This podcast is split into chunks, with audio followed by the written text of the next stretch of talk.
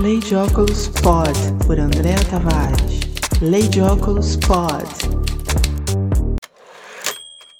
Hello, bom dia, boa tarde, boa noite. Está começando o episódio número 6 do de Óculos Pod, a sua fonte de notícias sobre o universo dos óculos, sempre sob uma perspectiva única. É um prazer ter você por aqui. E eu tinha acabado de gravar o episódio anterior do de Óculos Pod, quando soube que a criadora dos óculos gatinho tinha virado Doodle do Google em alguns países. Eu conto isso em detalhes já já. E setembro, grande mês do segundo semestre para as feiras de ótica no planeta, e eu acabei descobrindo mais um evento. Vem comigo que eu também te conto em detalhes.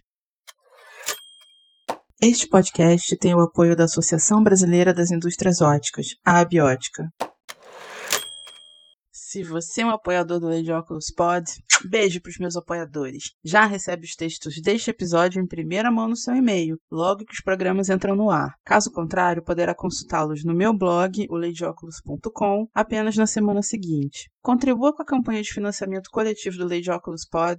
Agora, além da plataforma do Apoia-se, onde o link é apoia.se barra Lei de Óculos, você pode colaborar pelo PicPay. Basta procurar o Lei de Óculos por lá. Ou ainda programar um Pix recorrente para andreatavares.leideóculos.com. Até porque, né, gente, trabalho de qualidade precisa de um suporte para manter sua constância. Conto com você, ok?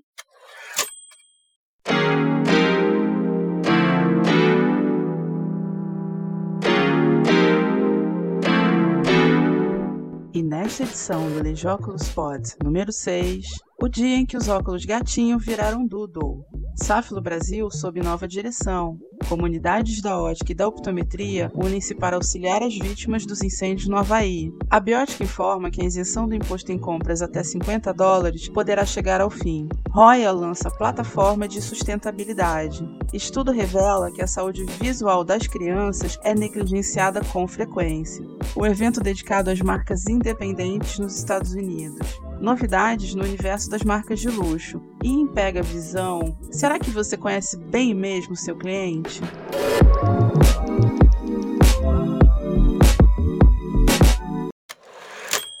O dia em que os óculos gatinho viraram Doodle do Google. Em 4 de agosto, o mundo celebrou os 116 anos da criadora dos óculos gatinho, a norte-americana de ascendência turca, Altina Chenassi, e a data rendeu para alguns países, infelizmente o Brasil ficou de fora, um doodle do Google. Aquelas variações criativas do logotipo, exibidas na página inicial do mecanismo de busca, que comemoram feriados, datas importantes, aniversários de personalidades famosas, eventos culturais e científicos, etc. E aí, é óbvio, eu preparei uma história especial sobre essa mulher que eu admiro muito. Com sua genialidade, Altina Chenassi transformou os óculos em acessórios de moda há quase um século. Ao longo de seus 92 bem vividos anos, atuou como escultora, cineasta, empreendedora, decoradora de vitrines, designer, inventora e ativista social. Também patenteou várias outras invenções ao longo de sua carreira e produziu documentários.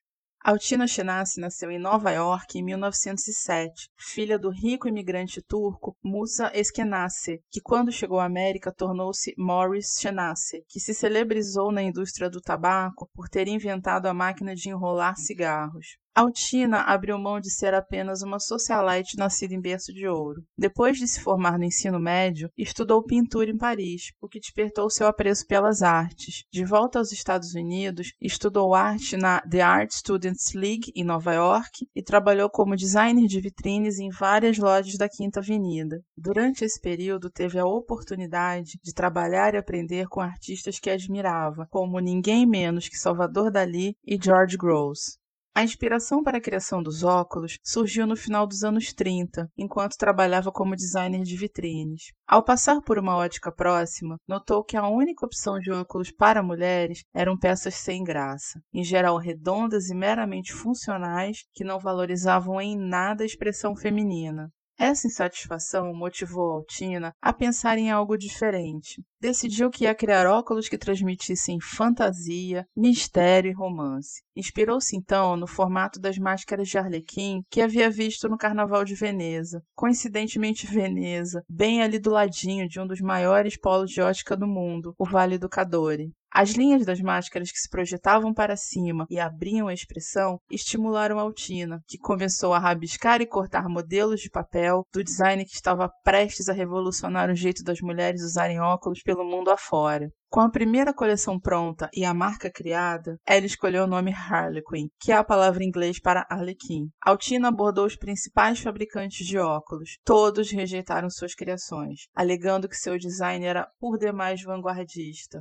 Mas Altina não desistiu. Apresentou suas peças na Ludin Opticians, na Madison Avenue, em Nova York. E o proprietário da ótica, Mr. Ludin, acreditou no visionarismo de Altina e pediu exclusividade da coleção por seis meses. E não deu outra. Os óculos Harlequin rapidamente se tornaram um sucesso avassalador e renderam muita publicidade para Altina, que foi reconhecida por revistas importantes como Vogue e Life. Em 1939, Altina ganhou o prêmio Lord Taylor Annual American Design por sua transformação vanguardista de armações de óculos em verdadeiros acessórios de moda. A Lord Taylor foi a primeira loja de departamentos dos Estados Unidos. Foi fundada em 1826, mas tornou-se uma operação exclusivamente digital em 2020.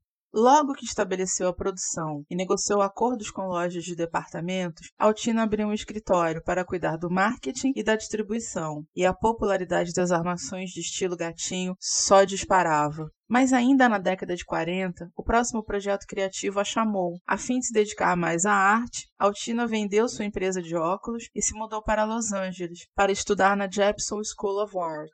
Nos anos 50, a Altina já não estava mais à frente das operações, mas esta década recebeu as suas criações de braços abertos. Era o pós-guerra e as pessoas estavam ávidas por novidades que até pouco tempo atrás eram consideradas fúteis, e os óculos de estilo gatinho acertaram na mosca. Audaciosos na forma, também apostavam em acetato colorido e enfeites brilhantes para um efeito definitivamente atraente. Naquela altura, todo mundo queria usar óculos, seja de grau ou de sol, mesmo que não fosse preciso, muito por conta de Altina Chenasse e seus óculos gatinho. Até a Bauschenlomb, então dona da Ray-Ban, que tinha dito não às ideias de Altina lá no começo, se rendeu e em 1958 incluiu em sua grade uma linha exclusiva de modelos femininos bem coloridos e com detalhes decorativos. E a maioria das fábricas de óculos começou a perceber o poder do consumo do público feminino, dedicando-lhes coleções exclusivas e adicionando toques de estilo a seus modelos gatinho, como diamantes, estrelas douradas e detalhes elaborados nas pontas das armas informações, sem falar nas estrelas de Hollywood, como Marilyn Monroe e Audrey Hepburn, que também aderiram ao estilo. Hoje, quase 100 anos após sua criação, o design de Altina Chenassi continua a influenciar as tendências em todo o mundo. Os óculos gatinho oscilaram em tamanho e popularidade nas décadas seguintes, mas jamais foram deixados de lado. Em 2008, com a chegada da febre retrô à ótica, o gatinho voltou com tudo e desde então segue firme e forte. Eu agradeço todos os dias porque sem dúvida é meu estilo favorito de óculos. Altina, onde você estiver, um beijo, gratidão eterna. Vale dizer que, além do nome gatinho ou cat eye em inglês, esse tipo de óculos também ficou conhecido como Manhattan, por conta de ser a cidade natal do produto e da criadora, Harlequin, a inspiração original de Altina e nome da marca que ela criou, e ainda Upsweat, termo em inglês para descrever designs com linhas ascendentes, especialmente óculos. E se você é um apoiador do Lady Oculus Pod, já recebeu em primeira mão o conteúdo deste episódio na sua caixa de e-mails, inclusive a imagem do Dudu de Altina Chenassi e mais algumas fotos sobre o tema. Safilo Brasil tem novo comando. A Safilo Group nomeou a executiva Simone Ferraz como a nova Country Manager para o Brasil. Trata-se de uma promoção, porque Simone já está na Safilo desde 2019, como gerente de comunicação e marketing. Simone tem quase duas décadas de experiência no mercado ótico, com passagens por empresas como Oakley e Essilor-Luxótica, e atuou tanto no segmento de luxo como no segmento de grande consumo. O responsável pela área comercial da corporação italiana para a América Latina, Daviana Bitarte, saudou a promoção de Simone. Abre aspas. Gostaria de dar as boas-vindas a Simone nesta nova função. Seu sólido conhecimento do mercado de óculos e seu impulso comercial liderarão a estratégia local para atingir objetivos e crescimento. Simone comandará a equipe brasileira para fortalecer o relacionamento com os clientes e aumentar o reconhecimento e a inserção das marcas no mercado, aproveitando as capacidades da Safilo e alavancando os valores de qualidade e confiança. A nomeação de Simone mostra mais uma vez o compromisso da Safilo em fortalecer a estrutura da América Latina para continuar crescendo na região. Fecha aspas.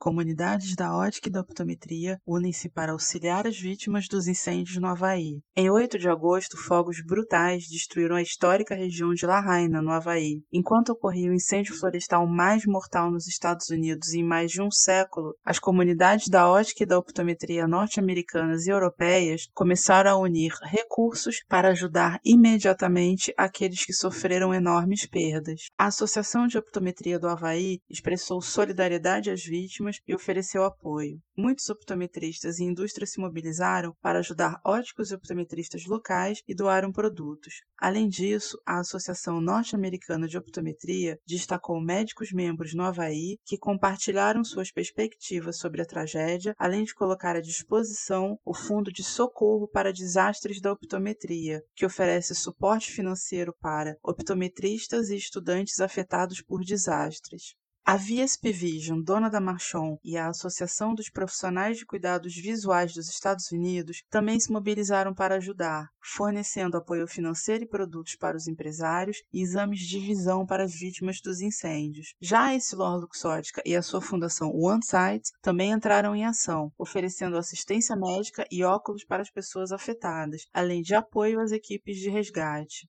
Outra empresa que também entrou em ação foi a Karen Eyewear, que adquiriu a Maui Jim em março do ano passado. Havaiana por excelência, a marca tem exatamente a devastada Lahaina como berço. Por meio da Maui Jim, a Carrie realizou uma doação ao fundo Maui Strong da Fundação Comunitária do Havaí para ajudar os afetados pelo desastre e apoiar os esforços de reconstrução das áreas impactadas pelos incêndios. Segundo o comunicado oficial, abre aspas, a Karen Eyewear e a Maui Jim estão solidárias às vítimas e às suas famílias, determinados a ajudar a restaurar e elevar a bela ilha de Maui. Fecha aspas. A Maui Jim começou como uma pequena marca em 1980, com a venda de óculos de sol nas praias de Lahaina. Reconhecendo a necessidade de tecnologia para combater o brilho intenso e os nocivos raios ultravioleta, e ao mesmo tempo realçar as cores brilhantes da ilha, a Maui Jim criou a revolucionária lente Polarized Plus 2, Inspirada na beleza e na cultura do Havaí, a missão da Maui Jim é espalhar o espírito aloha por meio de cores vivas, clareza e detalhes. E se você não sabe, eu, por exemplo, não sabia. Espírito Aloha é uma atitude de acolhimento, positividade e empatia, que permeia a cultura havaiana e reflete uma conexão sincera com as pessoas e o mundo ao redor. A Biótica informa que a isenção do imposto para compras de até 50 dólares poderá chegar ao fim, poderá ser atendido o pleito da Associação Brasileira das Indústrias Óticas, a Abiótica, e de outras entidades do setor produtivo de acabar com a isenção do imposto de importação de compras online de até 50 dólares. A medida está em discussão no Ministério da Fazenda. Abre aspas. A abiótica é favorável ao livre comércio e ao mercado aberto, mas não se pode deixar de proteger a empresa brasileira contra a concorrência predatória e desleal, Fecha aspas, afirmou a diretora executiva da Biótica, Ambra Sincock. O Conselho Nacional de Política Fazendária, o CONFAS, definiu a adoção por todos os estados da alíquota de 17% do Imposto sobre Circulação de Mercadorias e Prestação de Serviços, o ICMS, em operações de importação por comércio eletrônico. Abre aspas. O empresário nacional paga impostos e gera empregos e, por isso, merece respeito e a proteção da legislação. Fecha aspas, concluiu Ambra. Roya lança plataforma de sustentabilidade. A Roya Vision Care lançou um programa de sustentabilidade chamado One Vision, do inglês Uma Visão. Incorporada em sua estratégia corporativa, a plataforma tem como objetivo fazer da companhia japonesa uma empresa mais conectada, consciente e significativa, focada em um futuro melhor. O programa é baseado em três pilares: meio ambiente, comunidade e local de trabalho, e tem sido implementado com sucesso em caráter interno há mais de um ano, segundo o comunicado oficial. As iniciativas relacionadas ao meio ambiente incluem a redução de emissões do famoso CO2, o gás carbônico, por meio da redução extensiva do consumo de energia, tornando-se mais eficiente em suas operações globais, e da meta de alcançar a totalidade do uso de eletricidade renovável até 2040, se não antes, e com uma meta intermediária de 60% até 2030. A prevenção de resíduos através da redução significativa do impacto ambiental do uso de água na fabricação e de programas para reduzir, reutilizar e reciclar embalagens em toda a cadeia de suprimentos, além de proteção ambiental e segurança e saúde dos funcionários, atuando em conformidade com as normas ISO 14001 e ISO 45001. Já o pilar comunidade se concentra em reduzir a lacuna de cuidados com a visão, abordando aproximadamente os 2 bilhões e 200 milhões de pessoas com deficiência visual ou cegueira. Segundo um relatório global recente sobre saúde ocular, de acordo com a Roya, quase metade desses casos poderia ser prevenida ou corrigida, oferecendo acesso adequado aos cuidados com a visão. Assim, por meio de iniciativas locais, a empresa promoverá triagens de cuidados visuais, fornecendo óculos a comunidades desfavorecidas. As equipes também participarão de atividades relacionadas ao Dia Mundial da Visão, comemorado em outubro. O terceiro pilar, local de trabalho, tem como foco promover a cultura única de liderança sustentável da Roya em todos os níveis, fundamentada em seus valores essenciais, atraindo e nutrindo talentos excepcionais e possibilitando conquistas excepcionais da equipe em um ambiente inclusivo. Várias iniciativas já foram lançadas, incluindo uma plataforma de aprendizado sob demanda em toda a empresa, com mais de 16 mil cursos de treinamento em 13 idiomas, transformando a mobilidade interna de talentos por meio de um mercado de carreiras internas, elevando o padrão de seleção e desenvolvimento de lideranças e reinventando seu quadro de gestão de desempenho com base no retorno dos funcionários. A área do site da empresa dedicada à sustentabilidade, aliás, informa que na Semana do Meio Ambiente, em junho, as equipes da Roya no Rio de Janeiro e em São Paulo, acompanhadas de suas famílias, plantaram 140 árvores para celebrar a data. O progresso do programa One Vision será informado por meio de um relatório de sustentabilidade. Estudo revela que a saúde visual das crianças é negligenciada com frequência. Uma pesquisa recente conduzida pela Estilolux Ótica aponta que frequentemente a saúde ocular e a visão das crianças são ignoradas pelos pais. O estudo, que coletou respostas de 1.019 pais canadenses na província de Quebec, mostra que um em cada seis pais nunca levou seus filhos ao oftalmologista, enquanto a maioria, 91,1%, levou seu filho ao dentista no último ano. De acordo com pesquisas, 80% de todo o aprendizado ocorre por meio da visão. No entanto, os resultados desse novo estudo revelam que cerca de 12 mil crianças na província de Quebec, 3,1%, tiveram uma queda no desempenho escolar antes que os pais percebessem que havia um problema de visão. Segundo o oftalmologista, professor na Escola de Optometria da Universidade de Montreal, especialista em saúde ocular e porta-voz da Essilor, Langi Michaud, abre aspas. As crianças não vão reclamar se seus olhos não estiverem bem coordenados ou se tiverem dificuldade em ver o quadro negro na escola. Algumas dessas situações podem ser tratadas com exercícios ou lentes oftálmicas, mas não são tratadas se não forem detectadas. Muitos pais podem se beneficiar ao aprender mais sobre como os cuidados preventivos com os olhos podem ajudar a manter o sucesso acadêmico de seus filhos. Fecha aspas. Apenas um terço dos pais que participou da nova pesquisa indicou que a necessidade de lentes corretivas de seus filhos foi identificada durante uma visita regular a um oftalmologista ou ao médico da família. Michaud comentou também que até 2050 estima-se que metade da população mundial terá miopia, e o que é mais preocupante é que 10% serão portadores de altas miopias. A pesquisa também constatou que quase metade, 44,7% das crianças que enfrentam problemas de visão têm dificuldades antes que a necessidade de lente corretiva seja detectada. Isso significa que um exame ocular pode fazer toda a diferença na vida de uma criança. Outra conclusão do estudo é que quanto mais cedo a criança desenvolve miopia, mais rápida a condição provavelmente progredirá. Embora a miopia possa potencialmente levar a graves problemas de visão, a boa notícia é que, com exames oculares regulares, a partir de uma idade jovem, ela pode ser detectada precocemente, tratada e gerenciada. Agora, vamos combinar. Se a negligência com a visão infantil está assim no Canadá, que ocupa a 15ª posição no ranking do IDH, o Índice do Desenvolvimento Humano das Nações Unidas, imagina aqui no Brasil, que está na posição 87 desse mesmo ranking é preciso batalhar pelo aumento de políticas públicas e para que elas já existentes se tornarem ainda mais efetivas. Afinal, sem visão fica difícil receber educação, né?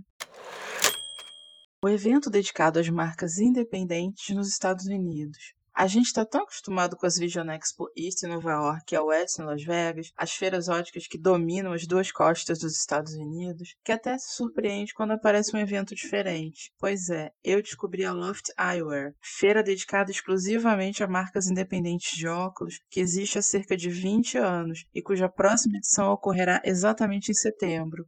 Olha eu aqui de novo, destacando a importância desse mês para a ótica mundial no segundo semestre.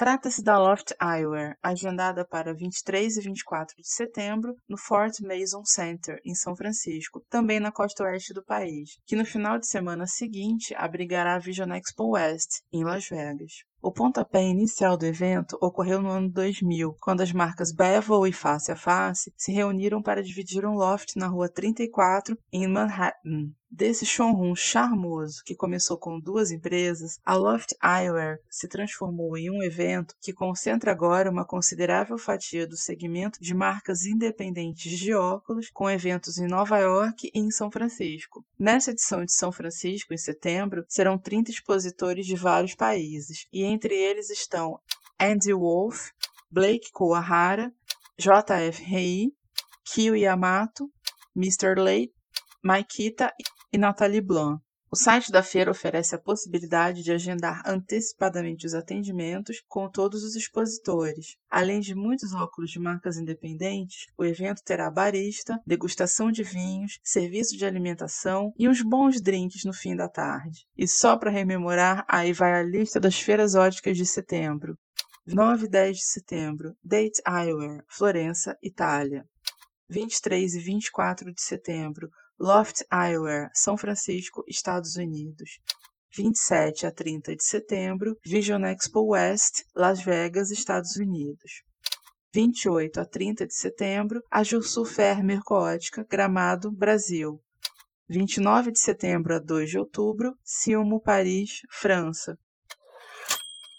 Novidades no universo das marcas de luxo. Parece que o luxo norte-americano começa a querer fazer frente ao luxo europeu. A Tapestry, que detém as grifes Coach, Kate Spade e Stuart Weitzman, anunciou a aquisição da Capri Holdings Limited, grupo que engloba Versace, Jimmy Choo e Michael Kors, por 8 bilhões e 500 milhões de dólares. A empresa consolidada operará sob o nome Tapestry. Segundo o comunicado oficial, a fusão traz seis marcas complementares com alcance global. Combinadas, geraram vendas anuais globais superiores a 12 bilhões de dólares, com presença em mais de 75 países e lucro operacional ajustado de quase 2 bilhões no último ano fiscal. Essa união expande o portfólio e a diversificação em segmentos de consumidores, geografias e categorias de produtos. Estabelece uma casa de marcas icônicas de luxo e moda em diferentes segmentos de consumidores de atuação global. Amplia o portfólio da Tapestry no atrativo e resiliente mercado global de luxo, avaliado em mais de 200 bilhões de dólares, para bolsas, acessórios, calçados e vestuário áreas em que a empresa possui vasta experiência, enquanto fornece um acesso mais profundo aos consumidores e segmentos de mercado de luxo. Estende o alcance global e a diversificação geográfica, aproveitando as posições altamente complementares da Tapestry e da Capri Holding Holdings, tanto na Ásia como na Europa. Amplia a oferta de produtos da Tapestry por meio de uma penetração maior de categorias de estilo de vida, notavelmente calçados e roupas prontas, em que a Capri Holdings traz uma vasta experiência, com oportunidades adicionais de crescimento. Além disso, essa fusão desbloqueia uma oportunidade significativa de sinergias de custos. Espera-se que haja mais de 200 milhões de dólares em sinergias de custos dentro de três anos após o fechamento da transação, que deve ser concluída em 2024, apoiados por economia de custos operacionais e eficiências na cadeia de suprimentos.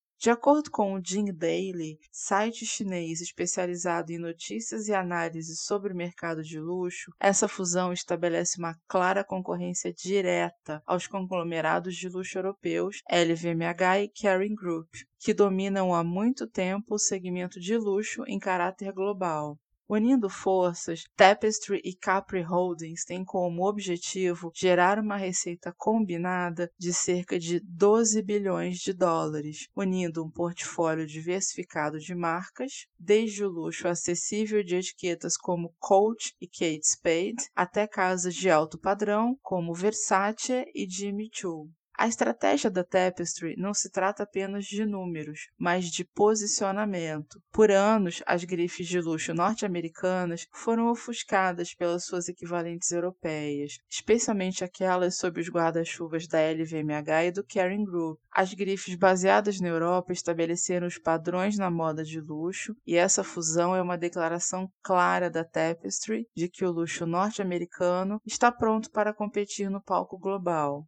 E de que forma essa transação pode afetar a ótica? Pelo simples fato de que os acordos de licenciamento podem mudar de mãos ao final dos contratos vigentes. Eu até noticiei aqui no número 3 do Lei de Óculos Pod que a Jimmy Choo deixou a Safilo após 15 anos rumo a Essilor Luxótica, já que as licenças para as coleções de óculos das duas outras marcas do Capri Holdings, Michael Kors e Versace, já pertenciam à corporação franco-italiana. Das três grifes da Tapestry, uma delas, a Stuart Weitzman, ainda não tem seu nome licenciado para a coleção de óculos, e as outras duas estão em domínios diferentes. Kate Spade está com a Safilo e a Coach com a Essilor Luxótica. Pega a visão, pega, pega a visão. Você conhece bem mesmo o seu cliente? Hoje tem dica de série em Pega Visão. Acabei de assistir a segunda temporada da super premiada O Urso, ou The Bear em inglês, que conta a história de um jovem chefe premiado que deixa Nova York rumo a Chicago para administrar a lanchonete da família após a morte do irmão mais velho. Além de amar a série desde o começo por vários motivos, eu estou encantada com o episódio 7 desta nova temporada. Se você acha que conhece mesmo seu cliente, precisa dar uma olhada neste episódio. Por conta da abertura de um novo restaurante de alta cozinha, um dos personagens vai fazer um estágio no restaurante mais estrelado de Chicago. E aí é um show de alto atendimento, rigor e encantamento, de entender os desejos de cada cliente antes mesmo que ele chegue ao restaurante para este momento tão esperado, já que se trata de uma casa com longa fila de espera. E eu não estou falando apenas daqueles clientes conhecidos, cuja equipe já sabe gostos e preferências, como as duas rodelas de laranja no Guaraná ou o ponto da carne. É de todo e qualquer cliente, inclusive checando suas redes sociais para conhecer melhor as suas preferências. Eu super recomendo. Cola lá no Star Plus ou Star Mais para assistir ao Urso e depois me conta o que você achou e o que você vai fazer para conhecer ainda melhor o seu cliente. Quero saber, hein? O Lei de Óculos Pods número 6 vai chegando ao fim. Muito obrigada pela audiência. Hashtag love you. Se você ainda não está seguindo o Lei de Óculos Pods no seu aplicativo de podcasts favorito, aproveita para fazer isso agora. Assim você não perde nenhum episódio e estaremos juntos sempre.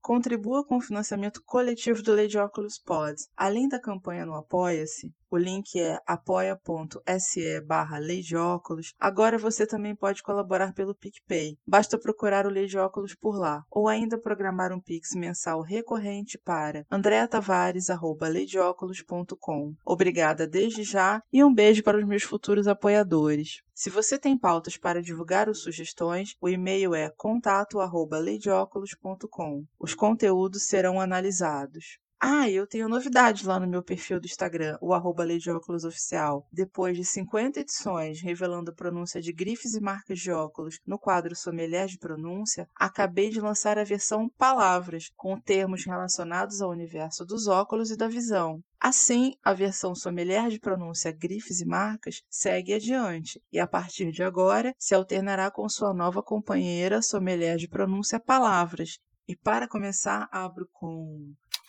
Sommelier de pronúncia na área, hein? Vamos lá? Eyewear. Me conta se você tem alguma sugestão, me escreve. E vai lá conferir a novidade. E já sabe, né? Eu vou amar se você me ajudar a divulgar a Lei de Óculos Pods, a sommelier de pronúncia e todo o meu trabalho. Pode me marcar que eu reposto. Este podcast é uma realização do Universo Lei de Óculos. Concepção, pesquisa e seleção de conteúdo. Roteiro e edição de Andréa Tavares. Assistente de roteiro, GP. Beijo, gente. Fui.